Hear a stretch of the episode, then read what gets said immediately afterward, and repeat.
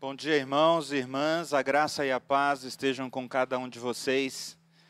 Mais uma vez, nós agradecemos cada um de vocês que estiveram conosco, é, orando de maneira muito intensa nas últimas, nos últimos dias, né? E ainda continuam orando por nós.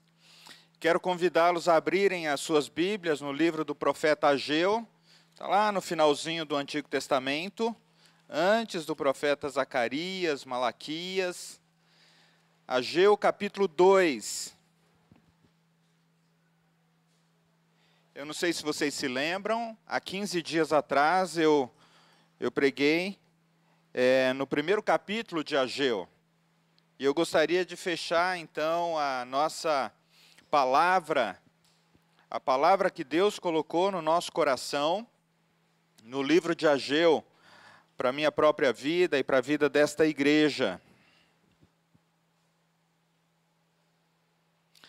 Capítulo 2 de Ageu, podem é, permanecer assentados, acompanhe a leitura, por favor. Eu lerei na versão revista e atualizada, e é essa versão que eu vou usar a maior parte do tempo, enquanto nós é, faremos a nossa meditação, a nossa reflexão a partir do texto bíblico. Diz assim no capítulo 1, no capítulo 2, verso 1, perdão.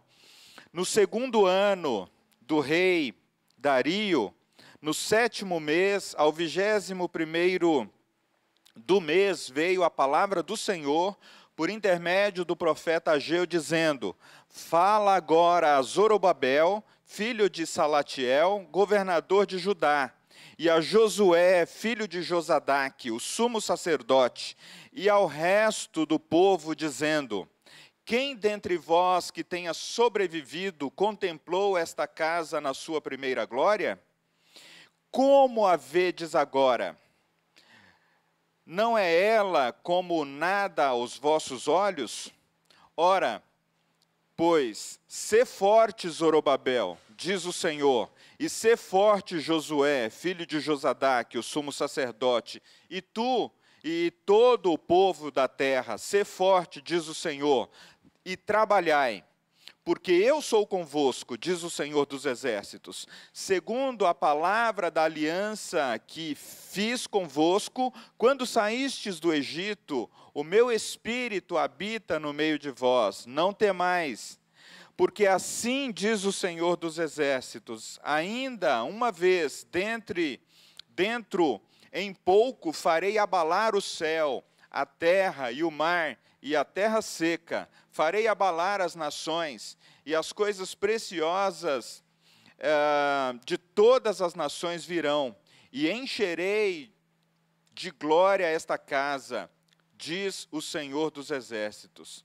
Minha é a prata, meu é o ouro, diz o Senhor dos Exércitos. A glória desta última será maior do que a da primeira, diz o Senhor dos Exércitos. E neste lugar darei paz, diz o Senhor dos Exércitos. Verso 10: Ao vigésimo quarto dia do mês nono, no segundo ano de Dario, veio a palavra do Senhor por intermédio do profeta Ageu, dizendo: Assim diz o Senhor dos Exércitos: Pergunta agora aos sacerdotes a respeito da lei, se alguém leva carne santa na orla de sua veste, é, e, e ela vier a tocar no pão, ou no cozinhado, ou no vinho, ou no azeite, ou em qualquer outro mantimento, ficará isso santificado?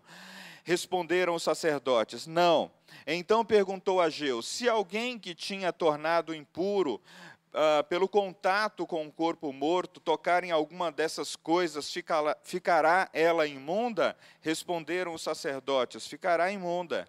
Então prosseguiu Ageu: Assim é este povo, e assim esta nação perante mim, diz o Senhor. Assim é toda a obra das mãos, e o que ali oferecem, tudo é imundo. Agora, pois, considerai, agora, pois, considerai o que está acontecendo desde aquele dia, antes de pordes pedra sobre pedra no templo do Senhor. Antes daquele tempo, alguém vinha a um monte uh, de vinte medidas e somente dez uh, e, e, havia somente dez. Vinha ao monte para tirar cinquenta, e havia somente vinte. Eu vos feri com queimaduras e com ferrugem, com saraiva e com toda sorte, e, e em toda a obra das vossas mãos. E não houve entre vós quem voltasse para mim, diz o Senhor. Verso 18: Considerai, eu vos rogo, desde este dia em diante, desde o vigésimo quarto dia do nono mês, desde o dia em que fundou o templo do Senhor, considerai estas coisas. Já não há semente no celeiro. Além disso, a videira, a figueira, a romeira e, o, e a oliveira não têm dado seus frutos, mas desde este dia vos abençoarei. Palavras do Senhor, palavras proferidas por meio do profeta Ageu. Que Deus abençoe, queridos, essa palavra e que ela encontre um lugar no nosso coração.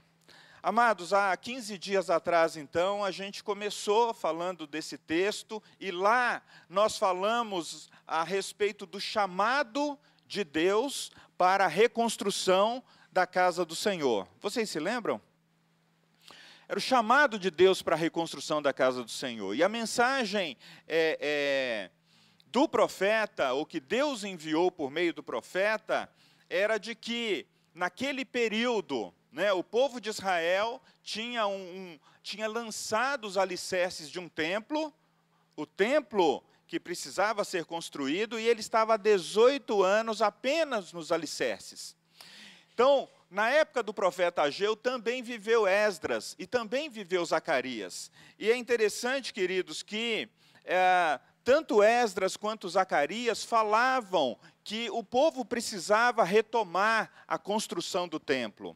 E Ageu profere então essas palavras do Senhor, falando primeiramente ao líder civil, Zorobabel, e ao líder religioso, Josué. E também ao restante do povo, todas as pessoas estavam envolvidas. Ah, e é interessante a gente se perguntar, né, qual era aquele momento que aquela palavra chegou até ao povo de Israel. Todas as vezes que você abre a palavra de Deus na sua casa, todas as vezes que você busca a palavra de Deus querendo que Deus fale com você, existe um momento. Você está passando por um momento. Você pode estar num momento bom, você pode estar num momento cheio de expectativa e de vida, mas às vezes você está num momento em que as coisas parecem não acontecer, as coisas parecem não fluir, ah, e, ou, ou, às vezes você está diante de problemas bem específicos. Você pode estar diante de um diagnóstico médico difícil, você, você pode estar diante ah, de uma carreira profissional que não decola, que não vai, você pode, inclusive, estar passando por um tempo de desemprego prolongado nós vemos que o nosso país está passando por muitas dificuldades. Você pode estar passando por um tempo também ah, de esfriamento espiritual. Você fala, poxa vida, eu já tive dias melhores com Deus, eu já tive dias em que eu sentia que a minha comunhão com Deus era mais fácil, era mais tranquila, era mais direta. E aí você. É, recebe a palavra pensando né, em que momento da vida eu estou. É importante a gente pensar isso. Qual era o momento que o povo estava quando recebeu a palavra de Ageu? Eles estavam sem entusiasmo. Eles estavam como que parados, como que paralisados. Eles estavam também, queridos, desmoralizados, porque havia uma oposição na construção do templo. Ageu não vai citar isso, mas Esdras vai dizer: olha, a gente está querendo fazer uma grande obra para Deus, mas tem gente que não está conosco nisso. E eles estavam passando também um tempo de dificuldade financeira. Embora muitos deles estavam fazendo investimentos e muitos deles percebiam que os recursos chegavam até as suas vidas. Então, queridos, quando a palavra do Senhor vem a nós, é possível que nós sejamos encontrados como aqueles que estão sem ânimo, ou como aqueles que estão se sentindo paralisados. É também possível que a palavra do Senhor chegue até a nós e a gente se encontre desmoralizados por questões internas, por questões externas. Às vezes o pecado vem sobre a nossa vida e nós é, iniciamos um ciclo de culpa, de vergonha, a gente não quer vir à igreja, a gente não quer falar com as pessoas, a gente não quer nem falar com Deus. Às vezes, queridos, a palavra do Senhor vem até nós e nós somos encontrados, apesar de perceber que Deus está fazendo com que recursos cheguem à nossa vida e à vida da igreja, nós vivemos como se nós ah, vivêssemos tempos de escassez, como as pessoas que não conhecem a Deus lidam com os recursos financeiros. Portanto, queridos, a, a mensagem de Ageu, ela tinha três alvos. O primeiro era despertar o povo ah, para um avivamento. O que, que, quer dizer isso? Quando a palavra do Senhor vem para despertar o povo, isso quer dizer que Deus está chamando cada crente para buscar e experimentar um renovo na sua relação com Deus. Deus está chamando você, Deus está chamando a mim, para um outro nível de relacionamento com Ele. E essa relação com Deus, ela passa pela palavra, ela passa pela oração. Você não conhece alguém sem conversar com essa pessoa. Você não conhece alguém sem passar tempo com essa pessoa. Nós não conhecemos uns aos outros se nós não nos envolvemos na causa uns dos outros. O segundo objetivo de Ageu era conduzir o povo para um novo compromisso espiritual. Quer dizer, ele estava chamando o povo para dispor-se, para envolver-se com a obra de Deus. E o terceiro alvo, queridos, era que a mensagem de Ageu queria conscientizar o povo a começar a trabalhar. Em todo tempo, não importa qual é a situação que nós estejamos passando, Deus nos dará força, Deus nos dará graça, Deus nos sustentará para começar a trabalhar para Ele, ou para continuar trabalhando para Ele, ou enquanto nós trabalhamos, em qualquer área da vida, a gente ganha aquela consciência de que Deus está presente no nosso trabalho, ou pelo menos deveria estar. Ou pelo menos deveria estar. Eu me lembro de um pastor que investiu muito na minha vida e na vida da Gisélia, inclusive hoje a gente continua com relacionamento com a sua esposa, porque Deus o tomou para si, Deus o levou, mas nós continuamos o relacionamento com a sua esposa e um outro pastor, o pastor Abete, o pastor Sérgio Leoni, a gente se encontra regularmente, a gente é, é, cobre a vida um do outro em termos de cuidado, de pastoreio, de oração, há mais de 15 anos. E quando eu reclamei para aquele pastor, pastor Almir, lá quando eu trabalhava no escritório, e eu queria servir a Deus integralmente, eu queria, eu queria uh, trabalhar apenas no serviço da pregação, do aconselhamento, talvez, da, da mobilização, do treinamento de liderança. Eu tinha aquelas ideias na cabeça assim. E eu trabalhava numa empresa, uma boa empresa que trazia recursos para minha casa, que nos deu condições de financiar um apartamento e até concluir o pagamento desse apartamento. Mas eu ali, insatisfeito, pensando: ah, no dia que eu estiver trabalhando só para Deus, aí sim eu vou ser feliz. E um dia fui tomar café com esse pastor e eu falei do meu coração para ele. E ele falou assim: Mas você acredita que você trabalha o mês inteiro ali dentro daquela empresa apenas pelo salário que vai chegar? Aquilo colocou um ponto de interrogação enorme na minha cabeça, né? Você não fala com as pessoas, as pessoas não se queixam da vida, você não tem uma palavra para eles, você é pastor, onde Deus te levar? E aí, a partir daquele dia, queridos, eu comecei a agir como pastor ou como um discípulo de Jesus no meu trabalho. Eu comecei a parar de fazer aquela divisão. Não, de segunda a sexta eu estou trabalhando, procurando sustento para minha casa, e no final de semana ou quarta-feira à noite eu estou buscando a Deus. Vocês estão compreendendo? Você e eu não podemos fazer essa divisão. Todos os lugares que nós vamos, nós somos representantes do Senhor, nós somos a luz do mundo, nós somos o sal da terra, como Jesus disse aos discípulos, dizendo: Olha, vocês são, vocês sois a luz do mundo, o sal da terra. Então você não pode se esconder, você não pode colocar a luz debaixo de uma mesa ou debaixo de um, de um, de um lugar. Você não pode deixar o sal dentro do saleiro, você tem que estar em contato para fazer a diferença. E então eu comecei a aproveitar os momentos do cafezinho, que eu jogava a conversa fora, e às vezes conversas que nem valiam a pena eu comecei a aproveitar os momentos do almoço, ou os momentos em que as pessoas me procuravam para entregar uma palavra conforme a necessidade daqueles que me procuravam.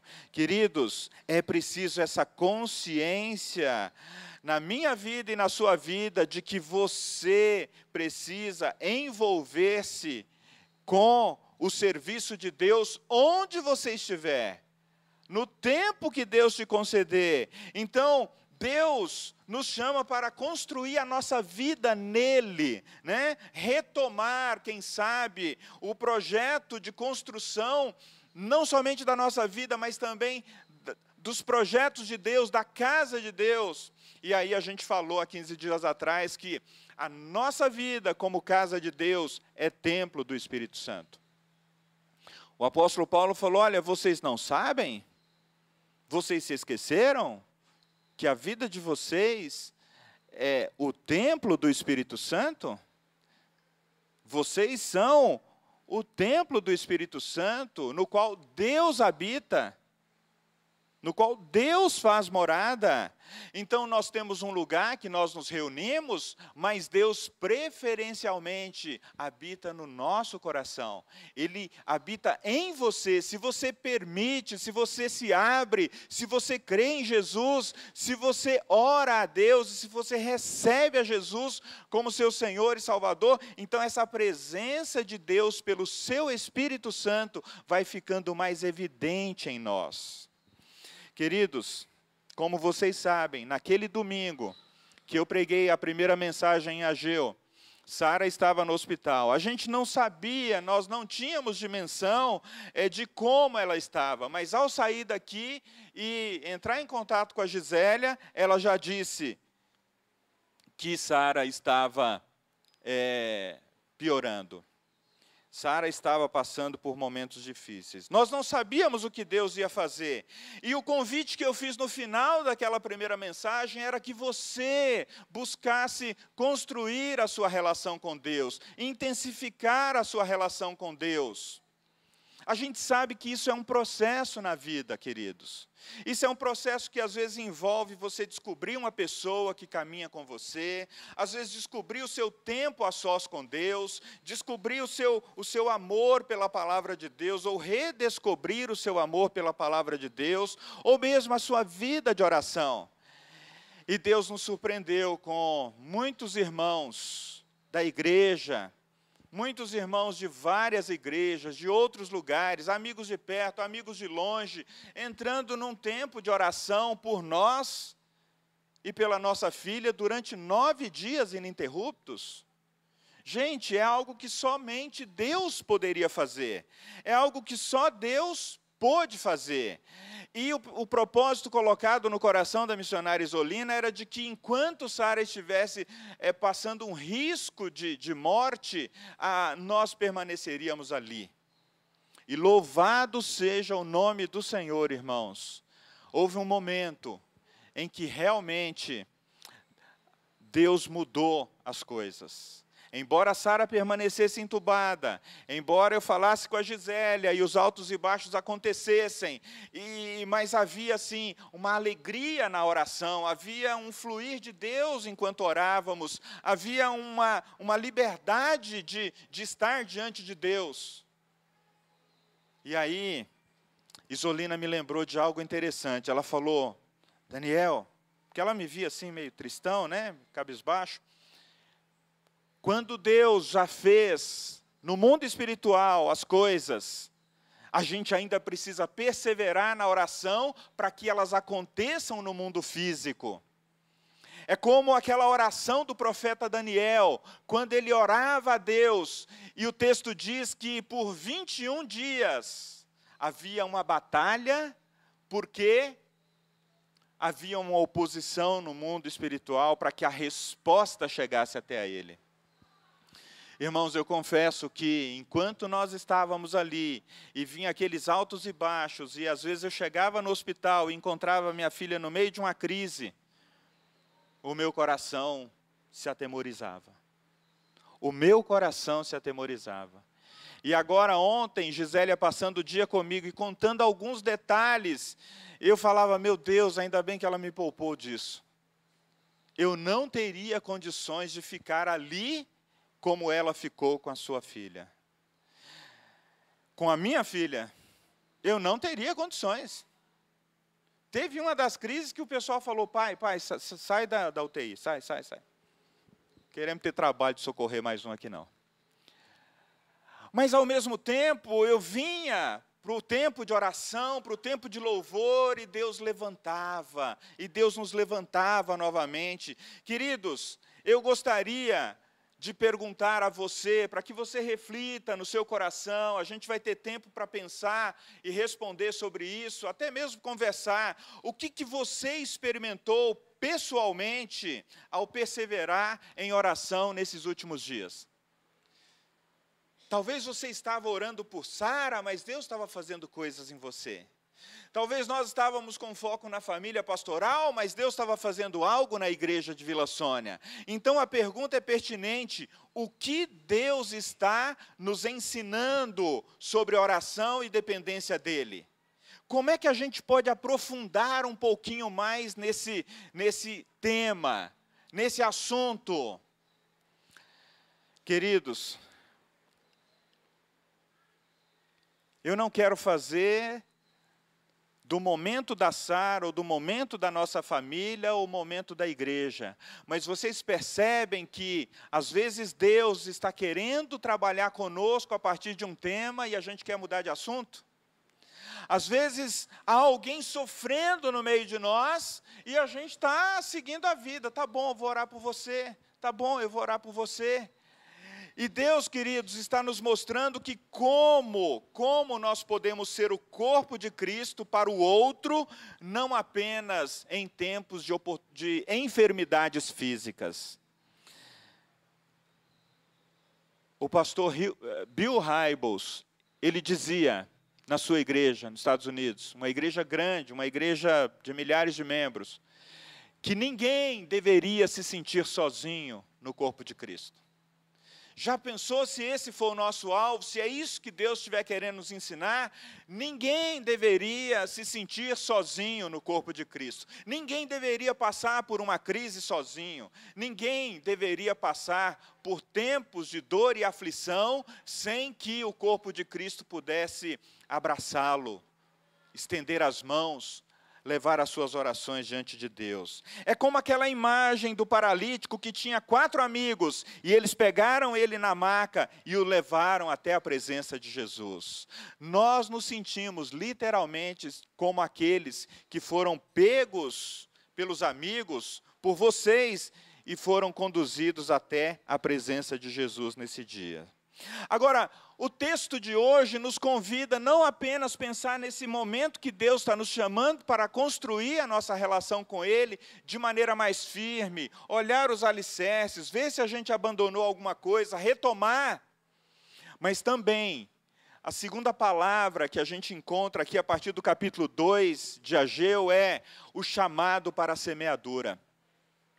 Deus está nos chamando para semear, queridos. O que vem à sua mente quando você ouve que Deus está chamando a sua igreja para semear a sua palavra? O que, que vem à sua mente? Talvez a gente possa pensar: nossa, pastor, essa é uma imagem complicada para mim. Eu nunca plantei nenhum, nem um, nem um feijão, né? um feijãozinho assim, como se fala na escola. Eu nunca preparei a terra. É, eu nunca. Ah, tinha aquela experiência do algodãozinho lá, que você deixava lá, né? o, o feijãozinho, para ver ele. Mas essa, essa ideia de semear, de plantar, eu, eu não estou muito atento a isso. Queridos, para que você e eu tenhamos a motivação correta, há três perguntas geradoras no verso de número 3 do capítulo 2, ah, que o profeta diz. Veja só, se você tiver com a sua Bíblia aberta, capítulo 3, ele diz assim: Quem de vocês que tenha sobrevivido contemplou este templo na sua primeira glória? Ageu está dizendo assim: Olha, quem de vocês viu o templo de Salomão na sua primeira glória. Quem de vocês viu? Porque haviam pessoas ali com mais de 70 anos, 80, 90, que viram o primeiro templo de Salomão antes dele ser destruído. A segunda pergunta, geradora de motivação, e uma motivação duradoura, queridos irmãos e irmãs, é: e como vocês veem agora? Interessante, né? O profeta perguntando. Como é que vocês estão vendo agora?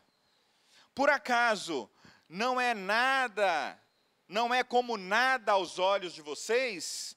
Queridos, isso para nós pode ser significativo, principalmente para quem tem muito tempo na IPI de Vila Sônia. Como é que vocês veem a igreja agora?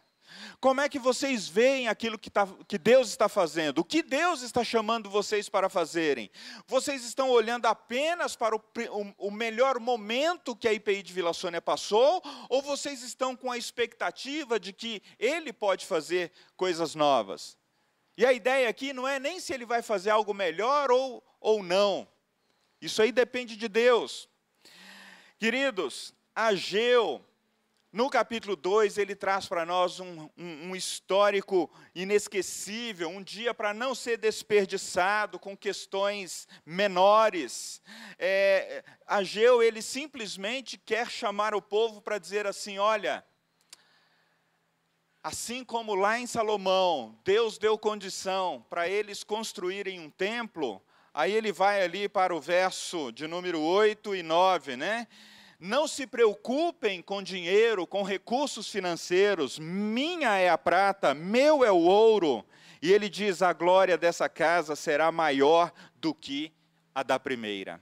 E é interessante aqui que os comentaristas, os teólogos vão dizer assim, gente, por que, que a glória da segunda casa será maior do que a da primeira?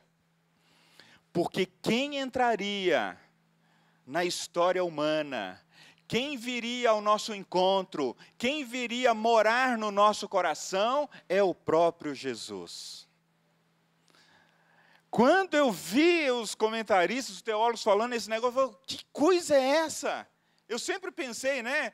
Os cânticos têm aquele jargão, né? Oh, a glória da primeira casa vai ser maior, da segunda casa vai ser maior do que a primeira e tal. E você ficava pensando, ah, a gente vai construir uma igreja grande a gente vai construir uma igreja bonita, a gente vai, não, não, não, sei se a gente vai bater de Macedo no templo de Salomão, é difícil, mas o alvo é aquele. Não, não e não. A glória da segunda casa vai ser maior do que a da primeira, porque Jesus está presente, porque Jesus viria ao mundo, porque Jesus entraria na história humana e ele seria capaz de redimir os nossos pecados, ele seria capaz de tomar as nossas dores, ele seria capaz de subjugar todo tipo de problema, de enfermidade, seja lá o que for. Isso muda tudo, irmãos e irmãs. Isso muda tudo. É como se você olhasse para os melhores dias da IPI de Vila Sônia e talvez até batesse aquele, aquele sentimento nostálgico, né? Nossa, a gente gostaria de reviver aquele momento e Deus dissesse para você: olha, a presença de Jesus em você, na sua casa, na sua família e no meio de vocês, faz com que vocês experimentem algo melhor do que o passado melhor do que o passado. E aí, por que melhor do que o passado? O verso 9, no finalzinho dele, diz que neste lugar o Senhor daria a paz. O Senhor daria a paz. Neste lugar, o templo, se referindo ao tempo de Ageu.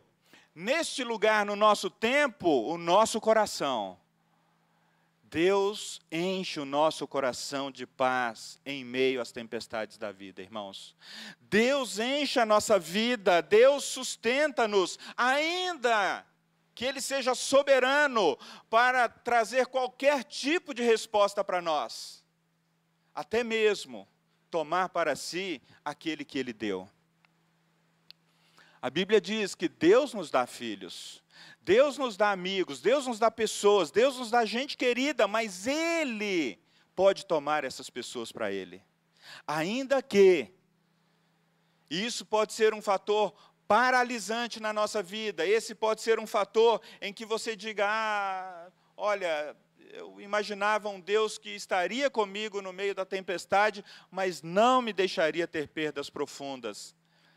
A verdade, queridos, é que Deus diz: eu estarei com vocês e darei a paz, independente de como vocês passarão as situações da vida. O verso 3 ainda, queridos, faz essa, essa retrospectiva, querendo chamar o povo para não cair na armadilha da comparação. Quantas vezes nós comparamos a igreja com o momento do passado e ficamos presos no passado? Tenham todo cuidado, queridos irmãos e irmãs com aquelas lembranças nostálgicas que não trazem mais esperança para a gente viver hoje, para a gente avançar hoje, para a gente se colocar diante de Deus e para a gente dizer: Senhor, eis-me aqui. Com efeito, queridos, o povo, eles olhavam com saudosismo para o passado, porque eles acreditavam que o templo ah, e a beleza do templo de Salomão jamais poderia ser batida jamais poderia ser superada. É possível até que alguns idosos que estavam ali, eles tenham visto o templo original e eles estivessem, é, às vezes até dizendo, ah, olha, a gente está vivendo hoje aqui um tempo, mas não é mais como era antes. Não é mais como era antes.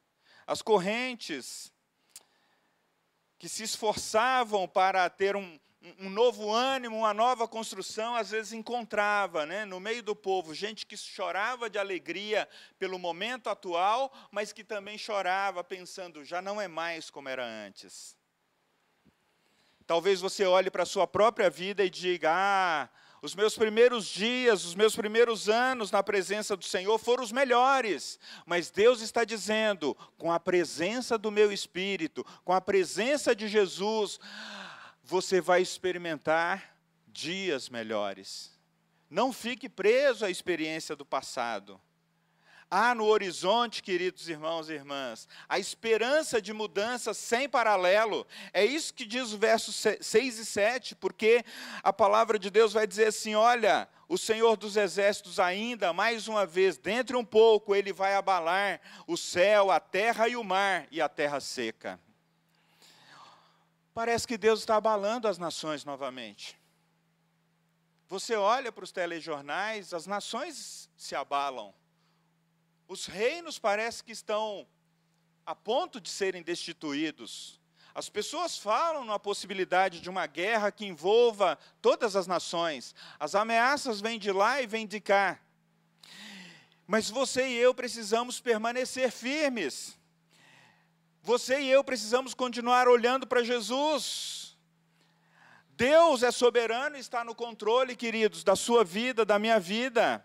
Agora o povo está sendo encorajado a olhar além do seu tempo, onde se faz necessário abalar o abalável, para que o inabalável, que é Jesus, permaneça. Às vezes Deus permite que abalos venham sobre nós. Às vezes Deus permite que abalos venham sobre a nossa casa, sobre as coisas que nós fazemos, sobre os relacionamentos que às vezes eles estão ali mais ou menos encaixados, mas eles não estão sendo transparentes, eles não estão sendo profundos, eles não estão realmente refletindo o amor de Deus, a comunhão que Deus gostaria que tivéssemos uns com os outros. Queridos, a força ou perdão, a obra de Deus não é feita por força humana. Você não vive nem faz a obra de Deus na sua força humana.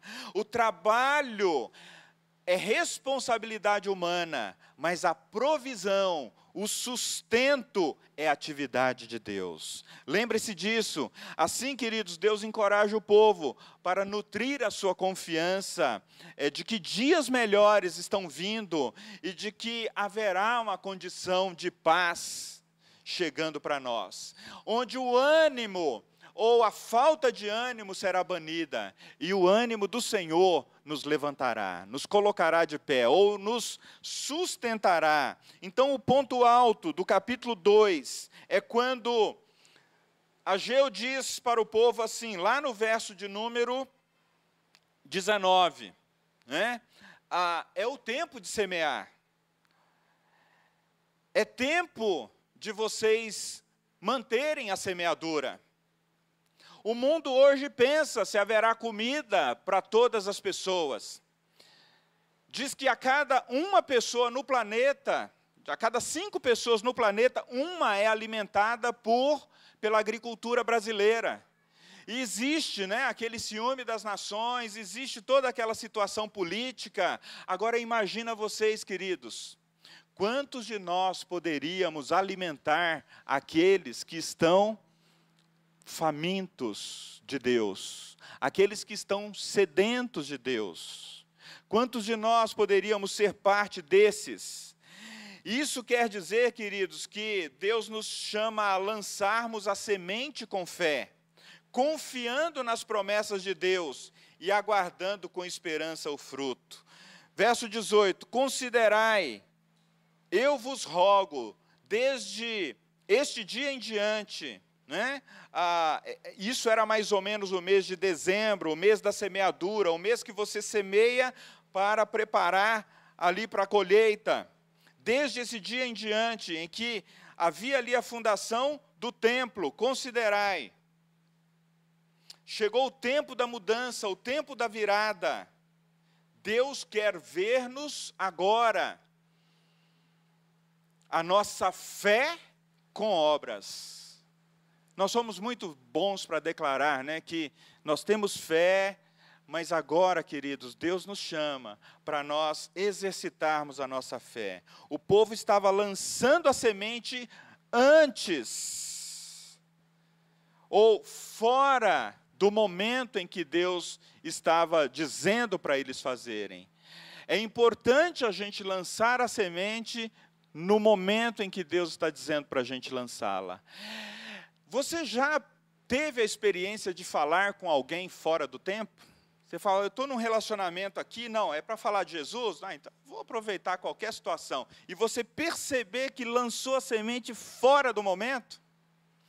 A semente cai, às vezes, no terreno duro, às vezes cai no meio dos espinhos, às vezes mas há um momento em que Deus está dizendo: lança, porque agora o coração da pessoa está preparado, a terra está boa, o momento é propício. Queridos, nós podemos lançar a semente, nós não temos garantia nenhuma a respeito da colheita, porque é Deus quem realiza essas coisas. Na parábola dos semeadores, a, a, o texto diz que o semeador ele coloca a semente na terra, ele vai dormir, ele não sabe o que acontece durante a noite.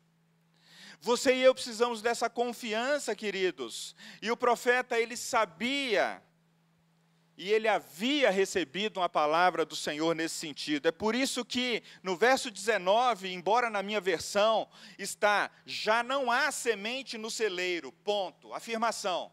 Mas eu gosto de uma versão da Bíblia, ah, na versão ah, do, do eh, King James, que ele coloca uma pergunta aqui: já não há semente no celeiro? E se essa pergunta fosse dirigida a nós, queridos irmãos e irmãs, não há semente no nosso coração? Não há semente em fartura na nossa vida? A semente é a palavra de Deus. Deus tem semeado tanto em nós nos últimos tempos, queridos, que se a gente estiver juntando essas sementes no celeiro do coração, eu imagino que tem muita semente. Agora, cuidado, porque pode ser que algumas dessas sementes já estão com caruncho, já não estão num bom estado de se plantar, porque elas estão passando do ponto. Elas estão passando do ponto, e é aí que o profeta vai dizer: ó, oh, vocês plantaram videira, vocês plantaram figueira, vocês plantaram romeira e oliveira e não tem dado os frutos. E não tem dado os frutos, mas desse dia em diante eu vos abençoarei. Queridos, quais são as aplicações que a gente pode fazer para fechar essa mensagem nesta manhã?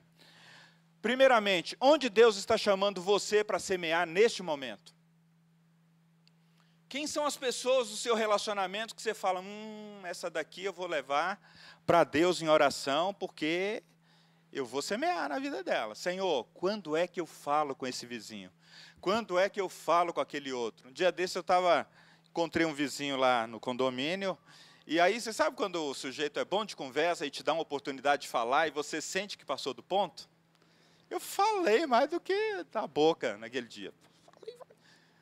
E o vizinho depois sumiu. Ele falou: oh, vamos tomar um café, vamos tomar um, né? Vamos fazer uma refeição. Eu falei: pronto, agora eu vou evangelizar. Já, já fiz a ponte.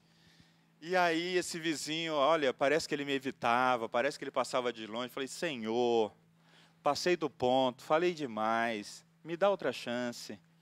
Aí um belo dia a esposa dele vai e me pergunta: e aí, vizinho, como é que estão as coisas? Falei, é, então, falei com teu marido, eu acho que eu passei do ponto. Não, não passou não é que ele está trabalhando muito, ele gostou, ele quer continuar a conversa.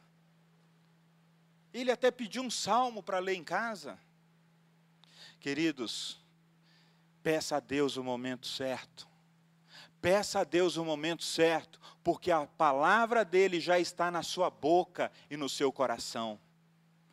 Para que você fale a nossa oração junto com outros líderes aqui da igreja, a nossa oração junto com o conselho, queridos, é que nós precisamos semear a partir dos nossos relacionamentos, os relacionamentos de discipulado e semear também no coração das outras pessoas, seja nos arredores da Vila Sônia, seja no Tabuão da Serra, onde quer que Deus nos enviar. Quais são os passos, então, queridos, que Deus está convidando você e eu para darmos nessa semana? Nessa semana, queridos, palavra boa é assim, ó, você sai com ela do templo, você vai para a sua semana pensando, como que eu vou colocar isso em prática? O que, que Deus está me chamando a fazer? Primeiramente, queridos, verifique aí, a semente, a palavra no teu coração? A semente no teu celeiro? no teu coração? A boca fala daquilo que o coração está cheio. A palavra, pastor, então não retém a semente que Deus colocou no teu coração.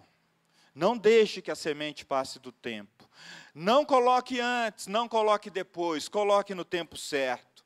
Três atitudes que eu e você podemos tomar em relação ao chamado para semear abundantemente. Nós oramos, queridos, e nós entendemos que no Pirajussara nós vamos não apenas realizar um projeto social que leva reforço escolar, que leva esporte, que leva música, mas nós queremos semear a palavra. E ontem à tarde eu estava ali junto com a Gisélia. E havia uma mulher com o coração aberto para ser semeado. E durante uns 20 ou 30 minutos, ela também é enfermeira, Gisélia contava o testemunho da Sara, e aquela mulher dizia, ah, mas como que isso aconteceu? Não, os parâmetros estavam assim, estavam assado, eu não sei de parâmetro nenhum, e a mulher, ah, como? Não, não acredito, não, vou falar com o médico lá, não, você está falando, eu falei, bem, você não estava cansada quando viu aqueles parâmetros? Não, foi isso mesmo, foi isso mesmo. E aquela mulher dizendo, Deus fez um milagre. Enfermeira, de UTI também. E ela dizia, Olha, eu até gostaria de estar nesses grupos de oração, mas eu, eu trabalho de noite, eu não tenho tempo. E a Gisélia já começou semeando ali, olha. A questão não é se você vai ao templo, a questão é você e Deus. Ah, Deus está te chamando para isso. Então, queridos, ore e peça a Deus pessoas para testemunhar. Ore e peça a Deus para que a gente possa plantar uma nova igreja no Pirajussara. Pergunte a Deus como Ele quer o seu envolvimento, seja na igreja em Vila Sônia, seja no Pirajussara. A segunda coisa, queridos, que você também pode pedir para Deus ou perguntar se Deus está falando com você é: Ele está me chamando para servir numa equipe, para testemunhar lá? Deus está me chamando para isso? Ó, oh, a oração todo mundo pode, viu? Não tem ninguém que escapa aí. Está todo mundo já alistado. Mas às vezes Deus está te falando assim, não, não, além de orar, você vai servir lá. Você vai lá encontrar o seu lugar. E em terceiro lugar, queridos, o que Deus está falando com você a respeito de contribuir financeiramente? Como é que você pode contribuir mensalmente para que a gente possa plantar uma igreja lá? O Carlos, presbítero, leu o texto aqui de Marcos dizendo que Jesus estava ali no templo, o pessoal vinha ofertar, ele olhava um passando, olhava outro. O pessoal que tinha dinheiro vinha, colocava abundantemente ali as suas ofertas, os seus dízimos. Jesus chamou os discípulos e falou: Olha, olha, vem cá, vem cá. Está vendo aquela viúva ali? Ela deu mais que todo mundo, porque ela deu o que ela tinha. Queridos, o que Deus está dizendo é que todos nós temos algo a dar, todos nós temos algo a oferecer. Essa igreja tem sido muito fiel na administração dos recursos que Deus tem colocado em nossas mãos. E quando nós damos um passo de fé, isso quer dizer que Deus está dizendo: minha é a prata e meu é o ouro. Eu, se eu quiser fazer, eu faço sem os recursos de vocês, mas para que vocês se alegrem, mas para que vocês aprendam mais sobre dependência de Deus, sobre minha dependência vocês podem, cada um de vocês, se comprometerem com um valor que Deus colocar no coração de vocês. Irmãos, inicialmente, nós precisamos de 4 mil reais mensais ali no projeto. Deus já começou a mandar outros parceiros. Mas a gente quer, acima da questão financeira, é o envolvimento. É o envolvimento de oração, é o envolvimento com serviço e é o envolvimento em último lugar, talvez, financeiro. O que Deus está falando com você? Qual é o seu lugar nesse chamado? Como é que você responde a essa palavra? Como que você responderia? Eu tenho um videozinho no meu celular, eu queria até ter mandado para os meninos projetarem aqui. Ontem à tarde, aula de música, uma menina que começou no projeto há um, um ou dois anos atrás, e Deus falou com Gisélia, essa menina vai ser uma das professoras aqui. Talvez uma coordenadora, talvez alguém que vai liderar. E Deus, e Gisélia falou isso para a menina, Heloísa. E Heloísa falou, mas eu não sei como que isso pode acontecer, mas se você está falando, eu acredito. A menina voltou para a aula de violão e já toca todos os acordes, e ela, e ela tocou alguns acordes lá, e o professor disse: Olha, esse acorde dá para cantar essa música, e cantou um louvor. E a maioria daqueles meninos acompanharam aquele cântico. E eu falei: Gente, já tem uma igreja reunida aqui ou vocês não me avisaram ainda? O que está acontecendo? E Deus está dizendo: Você não sabe de nada, você não sabe de nada, deixa comigo, deixa comigo. A menina tem 14 anos hoje. Queridos, em seis meses a gente tem ali meninos, adolescentes já tocando para Deus. Daqui a pouco, essa semana, a equipe de missionários da Isolina, nós vamos determinar um dia para irmos lá. Antes de abrir para culto, seja lá o que for, nós vamos chegar lá e perguntar: Deus, o que o Senhor está fazendo aqui e na vida dessas famílias? Nós queremos nos juntar ao Senhor nós queremos nos juntar ao Senhor. Nós não queremos plantar nem antes nem depois, mas a semente vai estar disponível e sendo lançada no solo. Deus nos pergunta mais uma vez: há semente no teu celeiro? Há semente no teu coração? Eu sei que há, a pergunta é retórica. Há semente no teu coração. Certa vez um pastor disse para mim e para Gisélia, esse casal que é muito amado e muito querido por nós, Deus derramou tanto na nossa vida, Deus derramou tanto na nossa vida, que a gente sente que a gente deveria semear mais. Já houve algum momento na sua vida que você chegou a essa, a essa percepção? Nossa, Deus derramou tanto na minha vida, na, na minha história, Deus colocou tanta coisa no meu coração, Deus me cuidou, Deus me cercou de carinho, de afeição, apesar de tudo que eu passei. E agora, eu tenho que deixar um pouco disso vir para fora. Né? Eu tenho que deixar que essa água flua, eu tenho que deixar que essa luz brilhe, eu tenho que, que estender os meus braços. Eu não posso mais ficar esperando a volta de Jesus. Queridos, nós não somos daqueles que apenas aguardam a volta de Jesus. Nós dizemos, Maranata, hora vem, Senhor Jesus, mas nós fazemos isso servindo, nós fazemos isso amando, nós fazemos isso trabalhando, nós fazemos isso enquanto Deus nos der fôlego de vida, dizendo, Senhor, Senhor, eis-me aqui, eis-me aqui.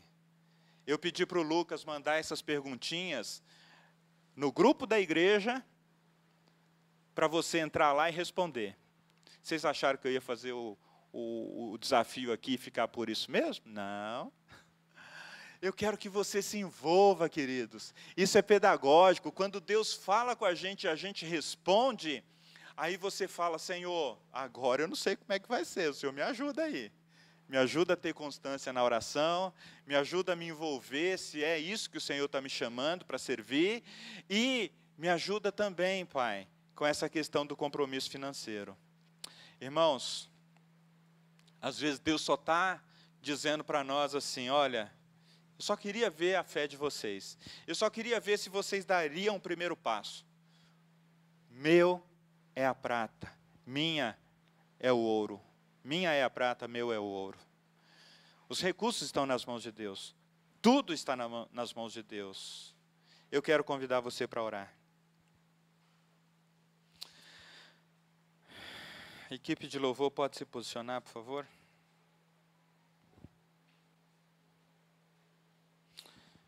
Continue pensando o que Deus está chamando você? Como Deus está chamando você para responder? Esse é o tempo de semear e aguardar o que Deus fará. Esse é o tempo de semear. Esse é o tempo de semear. Eu soube da Isolina que haviam missionários na Ucrânia que não saíram. Eles entenderam, esse é o tempo de semear, nós não podemos sair. Se Jesus estivesse aqui no meio da guerra, ele não correria, ele não iria embora, ele ficaria para trazer paz, esperança, ainda que o sacrifício fosse a vida. O que Deus está falando com vocês, queridos? O que Deus está falando conosco? Esse é o tempo de semear. Esse é o tempo de semear. Todos nós temos a semente no coração, todos nós temos a palavra no coração. Nós não podemos retê-la, nós não podemos guardá-la. Mas o profeta nos ajuda. Vocês têm semente no celeiro? Vocês têm a semente no coração? Vocês têm a palavra no coração? E não é nem num tom de acusação, é só para nos lembrar, viu, irmãos? É só para nos lembrar. Cantemos ao Senhor.